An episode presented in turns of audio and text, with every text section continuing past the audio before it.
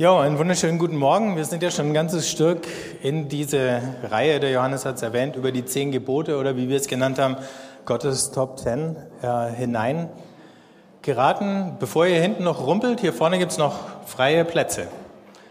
Und wir sind inzwischen beim nach äh, gängiger lutherischer Zählung siebten Gebot angekommen und das heißt, du sollst nicht stehlen. Ähm, vor Jahren ähm, habe ich mal einen Zeitungsartikel über die Kriminalstatistik von Erlangen gelesen und äh, die sah im Prinzip günstig aus, wurde allerdings durch einen Tatbestand massiv verzerrt, durch zwei. Äh, und einer von den beiden war Diebstahl, äh, noch konkreter Fahrraddiebstahl. Kann ich mal sehen, wem bisher schon mal ein Rad geklaut wurde? wem wurde mehr als eins geklaut?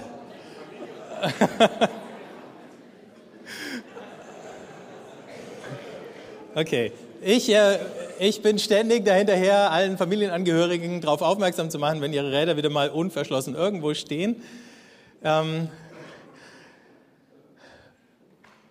aber nicht nur das, ähm, allein in den letzten äh, beiden Wochen hat unsere, äh, nee, vier, fünf Wochen hat unsere Familie zweimal getroffen. Meiner Frau wurde irgendwo, wir wissen nicht mehr ganz genau wo, ihr Geldbeutel geklaut. Ähm, und äh, meiner Tochter äh, das Handy, das ich ihr erst im Sommer ganz neu geschenkt hatte, als sie zum Studieren ins Ausland gegangen ist, äh, in irgendeinem Pub in Dublin. Wenn einem sowas passiert, dass man bestohlen wird, ähm, dann ist es ja nicht nur der Wert des äh, verlorenen Gegenstands, vielleicht auch manchmal ein ideeller Wert oder auch das Nervtötende, alles wieder zu beschaffen, was auf dem Handy oder in dem Geldbeutel drinnen war, äh, an Sachen, für die der Dieb sowieso keine Verwendung hat. Wir fühlen uns auch irgendwo tatsächlich äh, persönlich angegriffen. Da tritt mir jemand zu nahe, wenn er äh, sich an meinem Eigentum vergreift. Also müssen wir uns auch dagegen absichern, das haben wir gelernt. Und ähm, hier, wie gesagt, mit Ausnahme vom Fahrraddiebstahl geht es in der Regel noch. Ähm, ich bin schon öfter nach Hause gekommen und die Haustür stand aus irgendeinem Grund, den ich nicht mehr rekonstruieren konnte, offen, aber es hat eigentlich nie was gefehlt. Aber es gibt durchaus andere Gegenden, da muss man mehr als ein Schloss an die Tür machen, ähm, da muss man Codes und da gibt es Überwachungskameras, äh, Nachbarschaftswachen, ähm, Patrouillendienste und natürlich Versicherungen, die wir abschließen. All das kostet auch wieder Zeit, Geld und Nerven und wir wären alle froh, wenn es nicht nötig wäre. Ja, eben die Fahrer in die Taschendiebe kennt jeder, aber es wird jetzt noch schlimmer mit der Computerkriminalität. Da kriegst du irgendeine Mail äh, und wenn du ein bisschen naiv bist, ähm, zack, ist irgendjemand dabei, dich über den Tisch zu ziehen, dich irgendwo reinzulegen, irgendein Passwort von dir auszuspähen, äh, um dein Bankkonto abzuräumen oder dich sonst irgendwie abzuzocken. Ähm, oder auch da werden wir ja immer darüber aufgeklärt, diese Tricks mit äh, Bankkarten äh, und äh, Automaten, die manipuliert worden sind und so weiter. Also ähm, es ist gar nicht weit weg, dass bestohlen und betrogen werden. Natürlich sind wir weit davon entfernt, das selber zu tun. Also in der Regel normalerweise. Ähm, aber unsere ganze Gesellschaft hat damit zu tun, dass wir uns äh, auch wieder sehr kostspielig und mit zweifelhaften Methoden äh, abschotten äh, gegen wir nennen die Wirtschaftsflüchtlinge. Ähm, Leute, die aus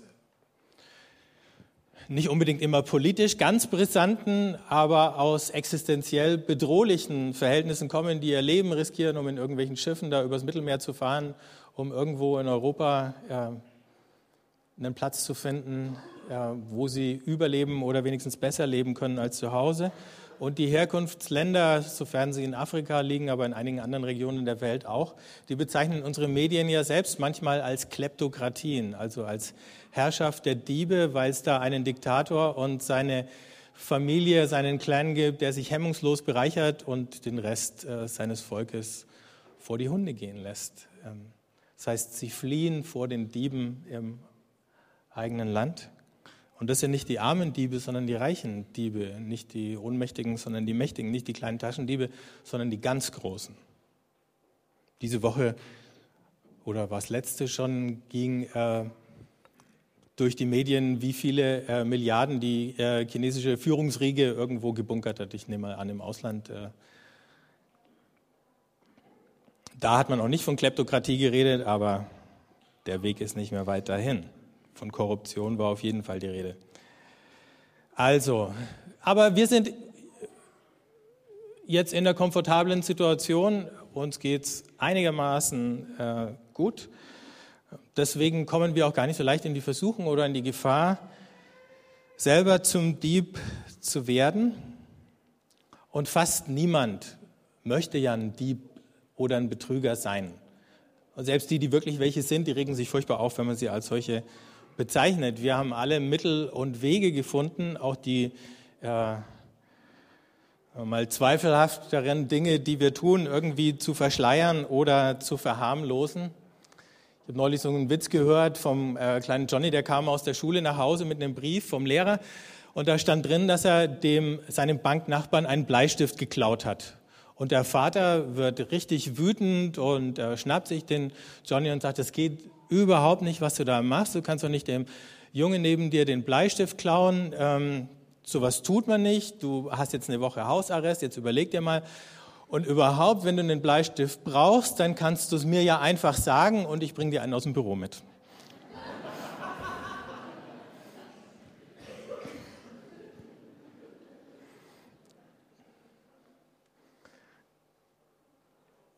Derselbe Tatbestand in einem unterschiedlichen Kontext ähm, wahrscheinlich würde derselbe Mensch, der keine Probleme damit hätte, einen Bleistift aus dem Büro mitzunehmen, der gehört ja eigentlich streng genommen niemand so ganz persönlich und so, so kann man das äh, natürlich dann alles äh, ein bisschen schön reden oder hindrehen. Der gleiche hätte wahrscheinlich auch Hemmungen, sagen wir mal, einen Euro aus der Kaffeekasse zu klauen, um damit einen Bleistift für einen Euro zu kaufen. Aber einen Bleistift äh, mitzunehmen ist, da liegt die Hemmschwelle, die, die psychologische Hemmschwelle schon wieder viel niedriger. Und äh, Psychologen haben Experimente gemacht, äh, wo sie mal geguckt haben, wie ehrlich oder unehrlich Leute sind. Die wussten natürlich nicht, was für ein Experiment das war, sonst äh, wären sie dem wahrscheinlich nicht auf den Leim gegangen, haben festgestellt, die meisten Leute sind relativ ehrlich. Viele Leute würden sich so kleine Schummeleien durchgehen lassen, ähm, aber und es gibt nur ganz wenige, die wirklich dreist äh, klauen oder betrügen. Ähm, aber in Summe hatten die, die vielen, die irgendwie kleine Mogeleien begangen hatten äh, oder kleine Betrügereien, äh, mehr Schaden angerichtet als die paar, die so richtig dick hingelangt haben.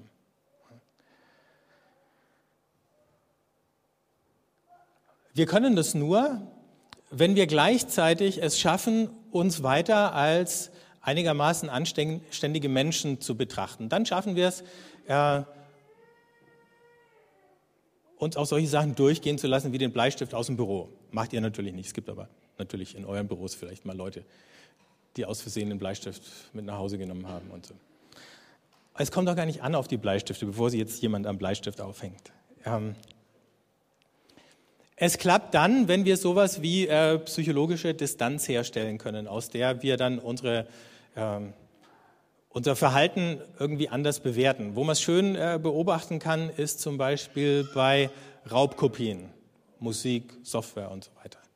Ähm, da gibt es ja die wunderschönsten Argumente. Zum Beispiel Musiker schreiben ihre Sachen doch, äh, damit sie gehört werden. Die wollen doch, dass sie gehört werden und dass sie sich verbreiten. Und die Plattenfirmen, das ist ja sowieso alles ein äh, Haufen von äh, gierigen Betrügern. Äh, die wollen doch nur das Geld einsacken. Und ich hätte mir die CD ja sowieso nicht gekauft. Äh, ich hätte sowieso kein Geld ausgegeben, also fehlt dem anderen auch nichts, äh, wenn, ich, wenn er jetzt von mir kein Geld bekommt. Aber ich höre es natürlich trotzdem. Und wenn man mit dem gleichen Argument äh, in eine Wirtschaft gehen würde, was essen würde und dann die Zeche prellen würde, um zu sagen, ja, der Koch, der möchte doch, dass sein Essen gegessen wird. Und diese, diese Kette, zu der äh, diese Filiale gehört oder so. Das sind sowieso alles nur Großkapitalisten und Betrüger. Ähm, und äh, wenn ich es hätte bezahlen müssen, wäre ich auch nicht hingegangen, so ungefähr. Ne? Dann sehen wir schon, äh, wie genau die gleiche parallele Argumentation einfach nicht mehr passt. Das würde kaum einer von uns machen. Also, wir alle haben also die Möglichkeit, uns ein bisschen zu belügen und ein bisschen zu betrügen und dann lassen wir uns ein paar Dinge durchgehen, solange wir immer noch denken können, wir sind eigentlich anständige Menschen. Denn wirklich Diebe und Betrüger sein, das will ja überhaupt keiner von uns. Ähm es ist auch gar nicht so katastrophal, aber was kann man jetzt dagegen tun?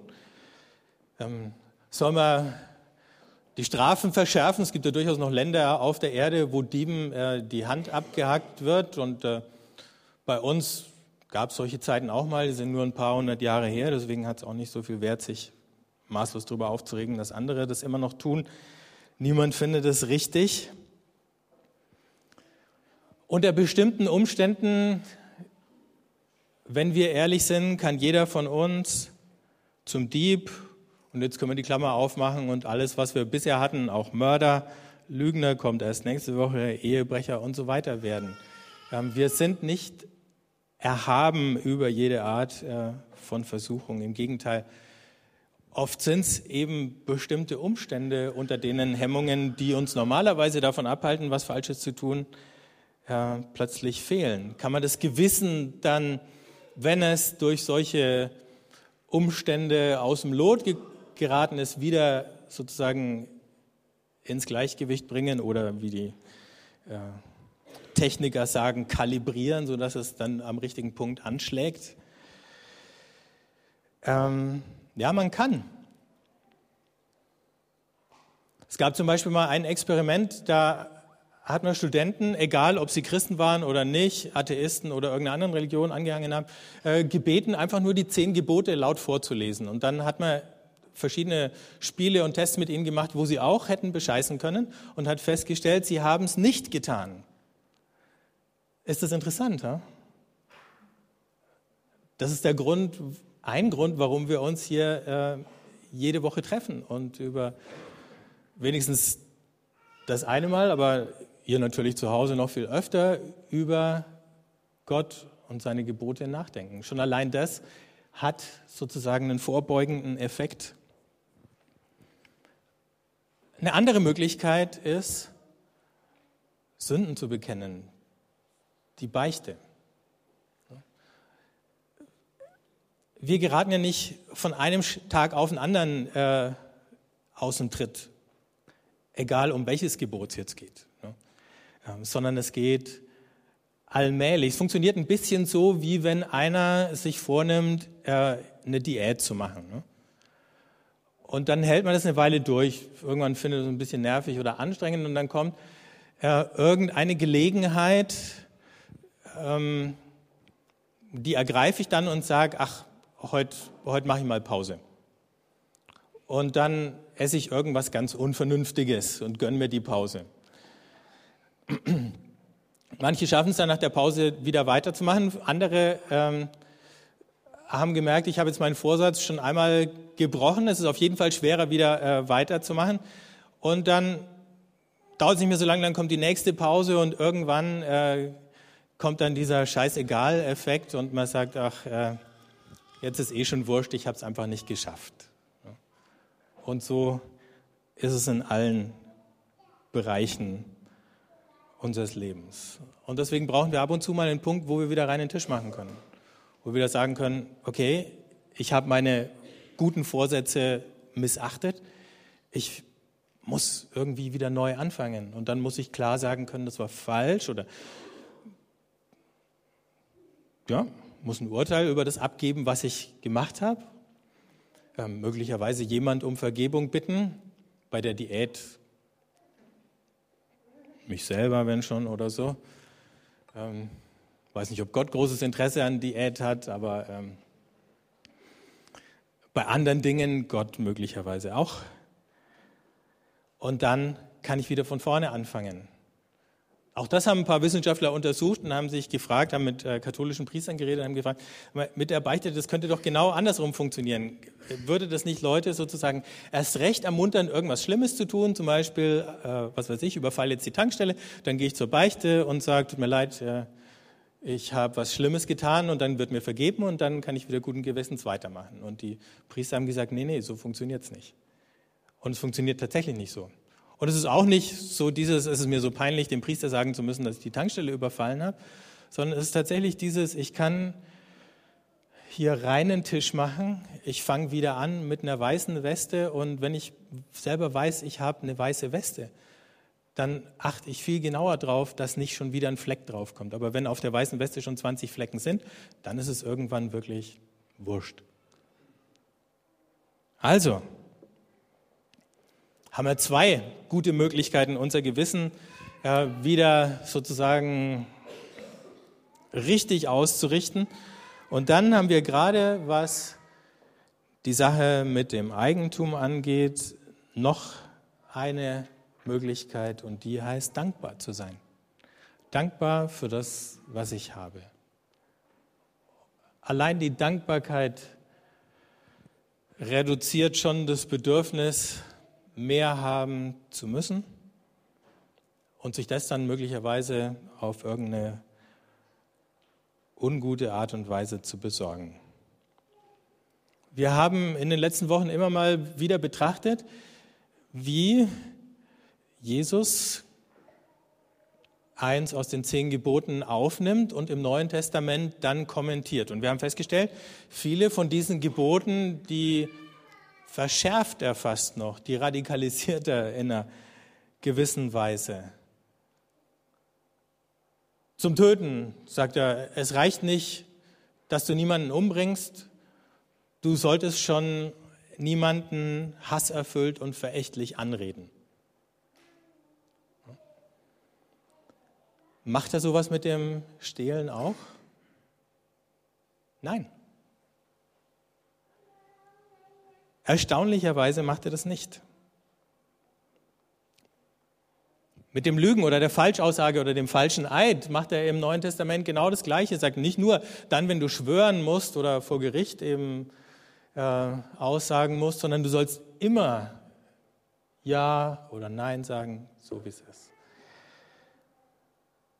Aber interessanterweise verschiebt er die Aufmerksamkeit an diesem Punkt, wo es um das Eigentum geht, in eine andere Richtung.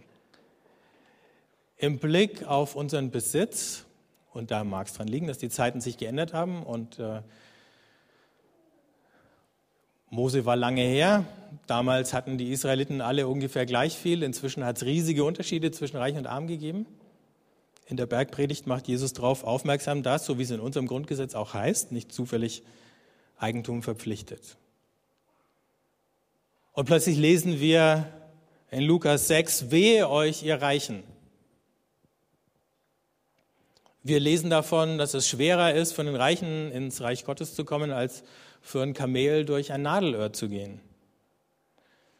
Wir lesen die Geschichte vom reichen Kornbauern, der gemeint hat, er sei jetzt ein gemachter Mann, nur um dann festzustellen, dass sein Leben plötzlich zu Ende geht. Jesus sagt damit nicht, stehlen ist okay, aber er dreht die Perspektive um. Er sagt, es geht nicht nur darum, deinen Besitz zu verteidigen, es geht auch nicht nur darum, den anderen nichts wegzunehmen, es geht darum, mit dem, was du hast, möglichst viel Gutes zu tun. Dann erzählt er ein ganz verstörendes Gleichnis von einem ungerechten Haushalter, der andere betrogen hat, wie jetzt so mancher äh, was weiß ich, Finanzjongleur, der irgendwie ein äh, System, so ein Schneeballsystem aufgesetzt hat und einen Haufen Leute äh, damit abgezockt hat. Und jetzt weiß, dass das in Kürze aufliegen wird. Und was macht er mit dem Geld, was er noch hat? Besticht er ein paar Leute, damit sie ihm dann helfen, wenn er sich absetzen muss. So ungefähr würde das in heutigen Kategorien verlaufen. Und Jesus sagt, die Kinder der Welt sind klüger als die Kinder des Lichts. Warum? Nicht, weil er beschissen hat, sondern weil er mit dem Geld die eine Sache gemacht hat, zu der das eigentlich da ist, nämlich Beziehungen geschaffen. Gute Beziehungen. Wir sollten es natürlich nicht auf eine betrügerische Weise tun, aber wenn wir Geld als ein Mittel ansehen, ähm, Verbindungen zu schaffen zu anderen Menschen, dann sind wir auf dem richtigen Weg. Und vielleicht sehen wir hier, wie in der Bibel ähm, Geld weder dämonisiert wird noch zum Götzen gemacht wird. Vor beiden warnt Jesus vor allen Dingen vor dem letzten. Also wir sehen hier weder Kommunismus, der sagt, Privateigentum ist die Wurzel allen Übels, noch den Kapitalismus, der, haben wir ja in der US-Wahl wieder gesehen bei den Republikanern, die sagen, äh, sogar Steuern zu zahlen äh, ist, äh, da überschreitet, also wenn der Staat von uns Steuern verlangt, äh, dann ist das schon so eine Art von Raub. Zumindest ein paar Extremisten sagen und denken so. Und ähm, je nachdem, wie unser Steuerbescheid ausfällt, äh, können wir uns des Gedankens auch hin und wieder nicht erwehren, dass äh, so kurz mal der Zorn aufflackert über den Anspruch des Finanzamts. Also und der Kapitalismus sagt, mein Geld gehört mir und ich mache damit, was ich will. Und solange man das ähm, möglichst unangetastet lässt, geht es irgendwann mal allen gut, aber das Versprechen hat er nie eingelöst. Jesus sagt, vor dem System, äh, Wirtschaftssystem, nach der einen oder nach der anderen Richtung muss das Herz verändert werden. In der Bergpredigt lesen wir dann, sammelt euch nicht Schätze hier auf der Erde, wo Motte und Wurm sie zerstören und wo Diebe einbrechen und sie stehlen, sondern sammelt euch Schätze im Himmel, wo weder Motte noch Wurm sie zerstören und keine Diebe einbrechen und sie stehlen. Denn wo dein Schatz ist, da ist auch dein Herz. Schätze im Himmel sammeln. Wie geht das? Kann ich mein Geld auf irgendwie ein jenseitiges Bankkonto verschieben? Nein. Ich sammle Schätze im Himmel und damit ist nicht das Leben nach dem Tod gemeint, sondern das Reich Gottes, das schon hier und jetzt angefangen hat. Ich sammle Schätze im Himmel, indem ich in die guten Dinge investiere, die Gott tut, indem ich meinen Besitz mit Armen teile, indem ich Projekte fördere, die äh, Gerechtigkeit schaffen, indem ich Missionen fördere. Da werden wir nachher noch was dazu hören. Ähm, da schaffe ich Schätze im Himmel. Dinge, die sich positiv auf das Leben anderer Menschen auswirken und deswegen ewigen Bestand haben. Wenn ich da mein Geld reingebe, dann bin ich auf einer ganz anderen Spur. Und dann schaffe ich eben genau das, was dieser ungerechte Haushalter gemacht hat. Ich schaffe gute Beziehungen durch Geld. Ich lese euch einfach noch ein paar ähm, Bibeltexte vor, damit klar wird, es ist nicht nur diese oder jene einzelne Stelle, die ich jetzt da rausgezogen habe, um eine Kurve zu machen, die ich vielleicht sympathisch finde, sondern es ist eine Wendung, die sich ähm, ganz massiv durch das Alte und das Neue Testament zieht. Schon in den Sprüchen heißt es, gib mir weder Armut noch Reichtum. Nähr mich mit dem Brot, das mir nötig ist, das sind wir beim Vater unser, unser tägliches Brot gib mir heute, damit ich nicht satt geworden dich verleugne und sage, wer ist denn der Herr? Wie der reiche Kornbauer. Damit ich nicht als Armer zum Dieb werde und mich am Namen meines Gottes vergreife. Das ist eine weise Bitte. Gleichzeitig, eben wir dürfen um unser täglich Brot bitten, wir sollen um unser tägliches Brot bitten. Ähm, denn wenn wir bitten, dann nehmen wir das, was wir bekommen, nicht als eine Selbstverständlichkeit hin, nicht als was, was ich verdient und worauf ich einen Anspruch habe. Den habe ich natürlich meinem Arbeitgeber gegenüber, da ist es so.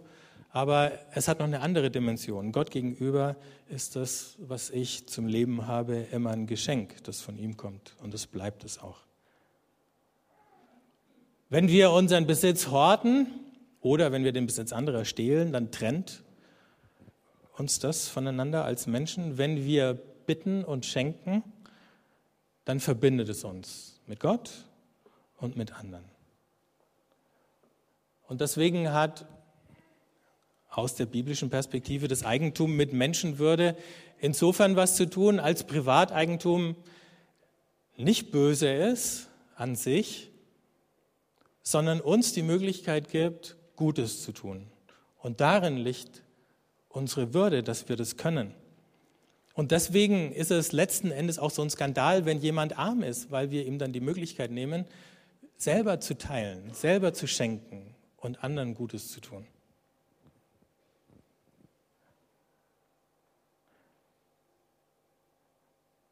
Deswegen schreibt Paulus an die Korinther im ersten Korintherbrief, wer etwas kauft, soll damit so umgehen, als würde es ihm nicht gehören. Und wer von den Dingen dieser Welt Gebrauch macht, darf sich nicht von ihnen gefangen nehmen lassen. Nicht mein Besitz besitzt mich, sondern ich besitze meinen Besitz. Und dass ich ihn tatsächlich besitze, zeigt sich darin, dass ich ihn weggeben kann. Erst dann besitzt nicht mein Besitz mich. Bisschen einfacher formuliert ist dann im zweiten Korintherbrief, wahrscheinlich haben Sie die erste Botschaft nicht verstanden, und sagt, einen fröhlichen Geber hat Gott lieb. In der Apostelgeschichte, in der Predigt, als er sich von den Ältesten von Milet verabschiedet, zitiert er Jesus in einem Wort, das in den Evangelien nirgendwo auftaucht, der gesagt hat, geben ist seliger als nehmen. Das ist die Richtung, in die sich dieses Gebot weiterentwickelt im Neuen Testament. Zum Geben ist seliger als nehmen. Und deswegen ist es gut, dass wir Besitz haben, weil er uns eben in diese Position bringt, wo wir es Gott gleich tun können. Und dann am Ende nicht nur Dinge verschenken, sondern uns selber. Und auch dafür gibt es einen Haufen Möglichkeiten. Dann geht es nicht nur um Geld, dann geht es um Zeit, um Zuhören, um Anteil nehmen, um helfen und vielleicht auch die eigene Sicherheit oder den eigenen Ruf mal aufs Spiel setzen und riskieren, um jemand anders was Gutes zu tun oder um für Gerechtigkeit zu sorgen.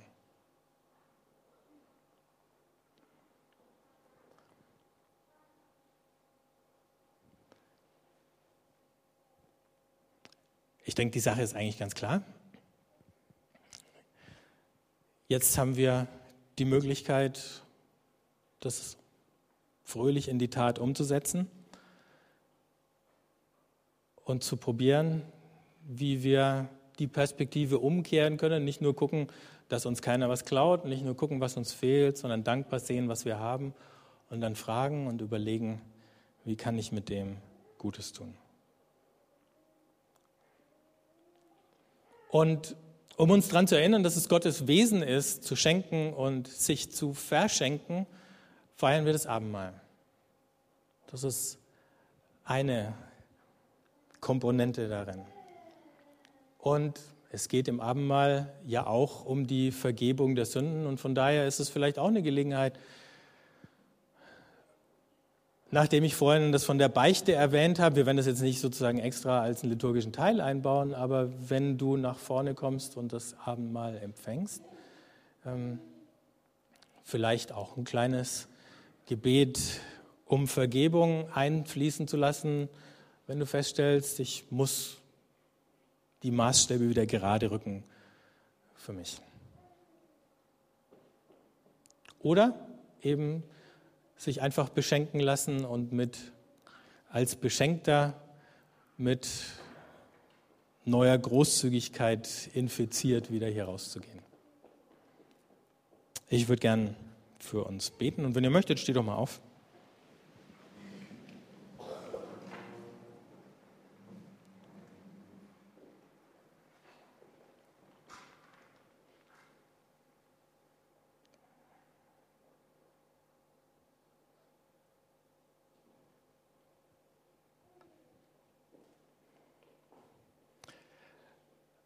Vater im Himmel, ich danke dir, dass wir aus deinem Reichtum und aus deinem Überfluss so viele Dinge empfangen haben. Manche, die uns bewusst sind, andere, die wir vielleicht übersehen oder vergessen haben. Hilf uns neu, dankbar zu werden. Hilf uns dankbar zu bleiben, dann wenn wir Geldsorgen haben, wenn uns irgendwas fehlt, wenn wir andere sehen, die viel mehr haben oder viel weniger. Hilf uns auch dann noch zu teilen oder dann erst recht. Menschen zu werden, in denen sich deine Großzügigkeit widerspiegelt. Und die wissen, dass das, was sie haben, was sie besitzen, geschenkt ist, geliehen ist von dir. Amen.